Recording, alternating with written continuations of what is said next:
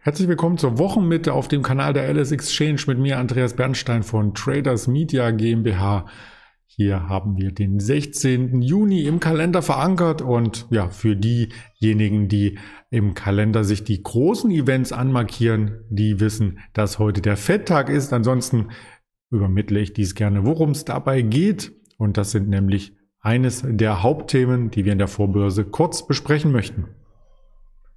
Es geht um den DAX vor der FED-Sitzung und wir sprechen über IBM mit einem Quantensprung. Also das ist ein Riesenthema, was wir erörtern sollten und wo wir auch nochmal ein bisschen tiefer reinkommen, weil nämlich dieser Quantensprung ja wortwörtlich genommen werden kann. Doch zuvor der Blick, was uns noch ereignet. Das Händlerinterview mit dem Björn wird es heute auch wieder geben, immer am Mittwoch und diesmal auch wieder gegen 13 Uhr die Aufzeichnung. Also gerne reinschauen in den Kanal und gerne auch dabei bleiben am DAX-Chart, der sich gestern erst einmal wieder in Richtung des Allzeithochs bewegt hat. Aber bei 15.792 Punkten war schon wieder der Schwung raus.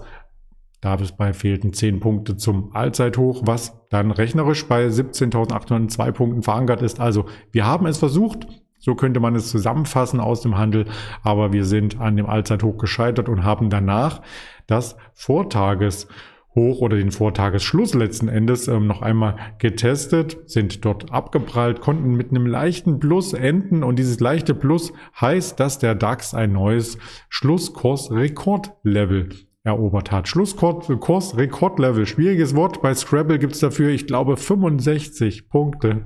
Aber das soll uns nicht stören, die Scrabble-Punkte, sondern wir möchten auf den DAX-Tageschart schauen und dann ist es hier die zweite Kerze, die so ein Stück weit auch nachgibt, von den Hochs zurückkommt. Wenn man hier die Schlussauktion mit einrechnet, sogar eine rote Kerze in dem Falle was signalisieren könnte, dass es ein Stück weit abwärts geht, laut klassischer Charttechnik, laut Candle-Analyse. Aber wir wissen aus der Vergangenheit, dass zwei oder höchstens drei rote Kerzen, und das sieht man hier im Chart sehr, sehr gut. Hier waren es zum Beispiel drei, hier waren es drei, hier waren es zwei, hier waren es, okay, vier, eine, zwei, drei, drei, eine, drei. Also heute vielleicht noch eine kleine rote Kerze, danach wieder eine nach oben? Man weiß es nicht, denn das Event des Tages oder des Monats vielmehr ist die FED-Sitzung. Die US-Notenbank tagt über die Zinsen, die weitere Ausrichtung. Ich komme terminlich gleich noch einmal darauf zu sprechen. In der Vorbörse wenig Bewegung, weil eben dieses Event so wichtig ist. Wir schwanken um den Vortagesschlusskurs 22 Uhr, die 745 ein Stück drunter lag der Xetra-Schluss. Also hier haben wir ja letzten Endes, wenn der Xetra-Schluss bei 29 lag und 22 Uhr wir bei 45 standen, um diesen Bereich ein Stück weit positiver, dürfte der Markt erst einmal eröffnen und vielleicht dann auch wieder Schwung aufnehmen, um noch einmal die Allzeithochs anzulaufen oder eben zu verharren. Auf der Unterseite noch ein, zwei Kurslücken aus dieser Woche, aber ganz gut unterstützt war der Markt ja um die 15.690 Punkte. Also eine Bandbreite von gestern waren es 80 Punkte, heute vielleicht auch nur weniger als 100 Punkte Schwankungsbreite bis zur Fettsitzung, die am Abend ja erst stattfindet.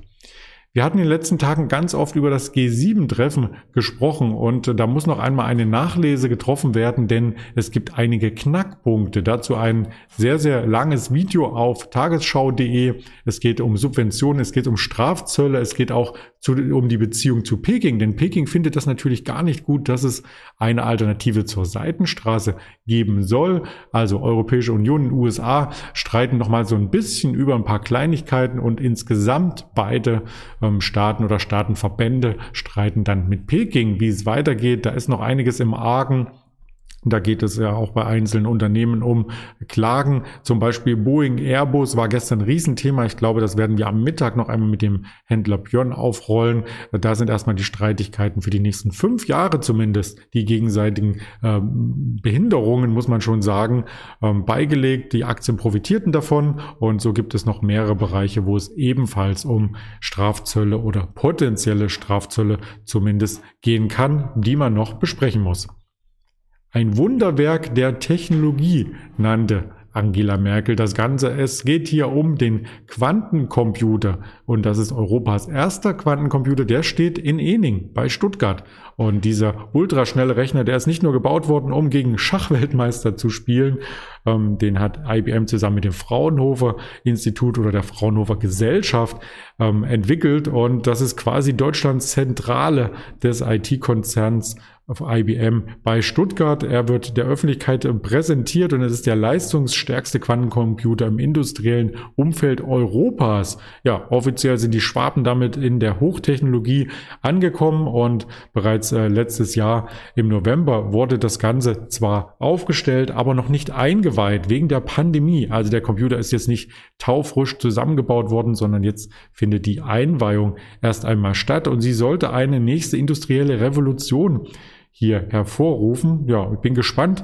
wie das Ganze hier ähm, angenommen wird. Bei der Eröffnung damals war es ja so in Davos 2019, kann ich mich erinnern, da gab es das Gespräch mit der IBM-Chefin äh, Gini Rometty, ich hoffe, ich spreche es richtig aus, und äh, damals schon die Zusage, dass der erste Computer dann nach Deutschland kommt. Ja, und bis Ende 2023 wollen Forscherinnen und Forscher vom Fraunhofer Institut die Anlage erst einmal exklusiv nutzen, also die Rechnerleistung soll für die Forschung bereitgestellt werden und danach dann an Firmen quasi vermietet. Und das könnte dann interessant werden, wenn nämlich diejenigen, die an der Quantenallianz beteiligt sind, so heißt das Ganze nämlich als Projekt, und das wären BASF, SAP und Volkswagen. Also es gibt insgesamt sechs Projekte, die da in der Pipeline stehen mit IBM zusammen, äh, was dann die Supercomputer hier leisten können. Ja, und das normale Computer, wenn man sich das so vorstellt, die können ja nur zwischen zwei Zuständen unterscheiden, zwischen der 1 und der 0.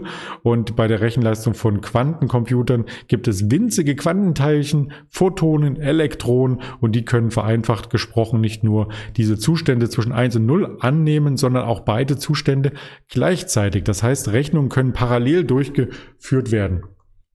Das klingt jetzt so ein bisschen, als ähm, hätte ich den Computer mitgeprägt, aber ich habe mich nur eingelesen in das Thema, was es da für weitere ähm, Ideen, was es da für weitere Ideen gibt. Da bin ich auch selber gespannt darauf, was hier zukünftig ähm, in der Pipeline steht. IBM schauen wir uns natürlich auch an im Chartbild, passend dazu das Mehrjahreshoch hier knapp über der 125. Das wurde gestern und vorgestern erreicht, also in dieser Woche. Parallel dazu natürlich auch die Technologiebörse Nasdaq im Plus gewesen auf einem neuen Allzeithoch noch am Montag. Gestern leicht nachgebende Kurse. Also insgesamt die Technologie ist weiter gefragt, was ich mit dem Thema noch einmal unterstützen wollte. Unternehmensmeldungen heute sind wieder rar gesehen. Die Quartalsaison ist vielerorts durch. Die neuen Quartalzahlen stehen noch in der Pipeline, die kommen dann in einigen Wochen. Es gibt eine Fortsetzung vom Prozess gegen den Ex-Audi-Chef Stadler und weitere, die im Dieselskandal verwickelt waren. Da hatten wir ja über die Klage seitens VW gegen die Ex- ähm, Chefs quasi gesprochen. Die Delivery Hero Hauptversammlung findet heute online statt. Gestern die Aktie unter Druck zählte zu den stärkeren Verlierern im DAX. Die Sixt SE Hauptversammlung ähm, startet SML Solutions und STO die Hauptversammlung ebenfalls sowie Süß Microtech dann 11 Uhr. Die Termine ohne Uhrzeitangabe About You. Da soll es voraussichtlich heute die Erstnotiz geben, also ein IPO, ein Börsengang. Da geht es um äh, Kleidung, die ja auf deinen Style zugeschnitten ist. Vielleicht Vielleicht reden wir darüber auch mit dem Björn mittags noch einmal. Ansonsten die Wirtschaftstermine aus ökonomischer Sicht. 8 Uhr jetzt eine Menge Daten aus Großbritannien, die veröffentlicht wurden. Verbraucherpreisindex, Einzelhandelspreisindex, Erzeugerpreise, also jede Menge zur Beurteilung der Lage in Großbritannien. Wir hatten ja gestern darüber gesprochen, wie flott es jetzt wieder auf der Insel läuft. Mal sehen, ob die Daten heute das noch einmal untermauern. 11 Uhr folgen die Lohnkosten aus der Eurozone. Eine Rede aus der EZB von De Guindo wird stattfinden und dann 20 Uhr das Event der Woche, wenn nicht des Monats, die Verzinssatzentscheidung. Es wird nicht ähm, erwartet, dass sich die Zinsen ändern. 20 Uhr, ähnlich wie bei der EZB. Das soll auch noch über weitere Strecken konstant bleiben, aber 20.30 Uhr die Pressekonferenz dürfte dann spannend werden, weil Jerome Paul als FED-Präsident hier die weitere Ausrichtung bekannt gibt. Also wie sieht er den Inflationsanstieg, Erzeugerpreise, Verbraucherpreise, alles steigt an und die FED muss vielleicht reagieren, nicht unbedingt jetzt, aber es geht um das Thema Tapering, also ob die Anleihenkäufe reduziert werden, in welchem Maße sie reduziert werden, also dass sie nicht komplett eingestellt werden, das dürfte auch Usus sein, aber ähm, trotzdem kann es ja in den nächsten Monaten oder Jahren einen Richtungswechsel geben, der heute schon angedeutet wird. Und das ist eben die Spannung, die mit dem FED-Event verbunden ist. Die Spannung bleibt auch hoch, wenn du den Kanal hier abonnierst auf YouTube oder bei Twitter vorbeischaust, auf Instagram, auf Facebook. Alice Exchange ist hier das Stichwort. Und als Hörvariante gibt es dieses Gespräch, beziehungsweise, ja, es ist ja ein Selbstgespräch, fast schon, denn das Interview findet erst Mittag statt, aber beides zusammen gibt's dann auf Spotify, Deezer Apple Podcast noch einmal zu hören und mit diesem Ausblick verabschiede ich dich oder Sie in den Handelstag. Wir sehen uns dann mittags wieder. Alles Gute, bis dahin, Ihr Andreas Bernstein.